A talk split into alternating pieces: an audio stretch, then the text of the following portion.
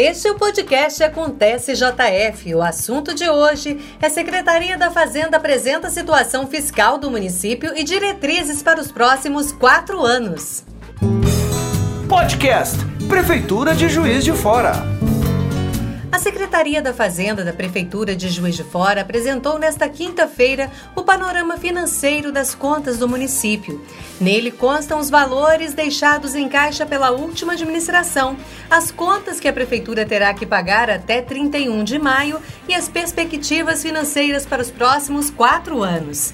Em entrevista coletiva, a futura secretária da Fazenda, Fernanda Finotti, informou que o governo anterior deixou 123 milhões de reais em caixa, sendo mais de 62 milhões de restos a pagar e um déficit financeiro de mais de 60 milhões. Fernanda avalia a situação e explica como o dinheiro vai ser aplicado. Nós ficamos gratas gratos né, por recebermos esse, esse, presente, de não recebermos as contas deficitárias ou zeradas. É um dinheiro que dá fôlego para os primeiros dias de governo, mas isso não quer dizer que a situação esteja tranquila. Nós temos um déficit para ah, empenhar de 70 milhões e talvez uma perda de arrecadação de 60 milhões. Então a gente está falando de 130 milhões de déficit.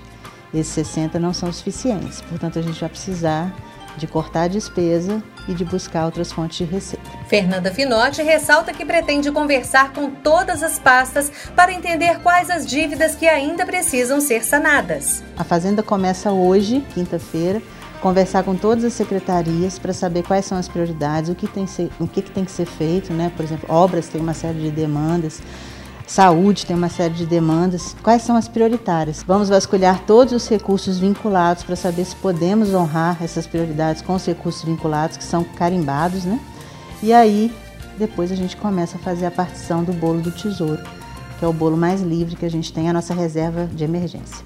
Pensando no orçamento de 2021, Fernanda afirma que a ênfase será na captação de recursos. O corte de recurso vai ser voltado às questões não prioritárias e a busca de recursos vai ser voltada às questões prioritárias que até então nem foram atacadas, por exemplo, investimento em capital, investimento em obras de infraestrutura urbana, unidades de saúde, unidades educacionais, sempre com o princípio da racionalização. Então, uma obra que atenda a vários segmentos, por exemplo, DENLUF, Secretaria de Obras. Então, eh, essa racionalização vai acontecer em todas as secretarias.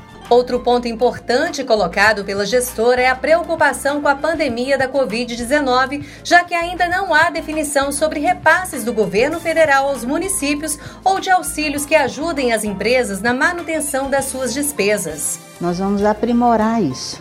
Hoje a gente fica refém, fica esperando esse recurso chegar, né? Nós queremos entrar no início da fila, reclamar esse recurso mais rapidamente, fazer gestões, porque algumas dessas transferências dependem dependem do tanto que a gente conta do que acontece no município. Então a gente vai fazer apelos aos setores ah, produtivos para que eles passem informações para nós, não para fins arrecadatórios deles, mas sim do Estado, que tem que devolver isso que eles pagaram aos cofres da cidade. Com relação à folha de pagamento, Fernanda Finotti adiantou que o pagamento será feito no dia 3 de fevereiro, terceiro dia útil do mês.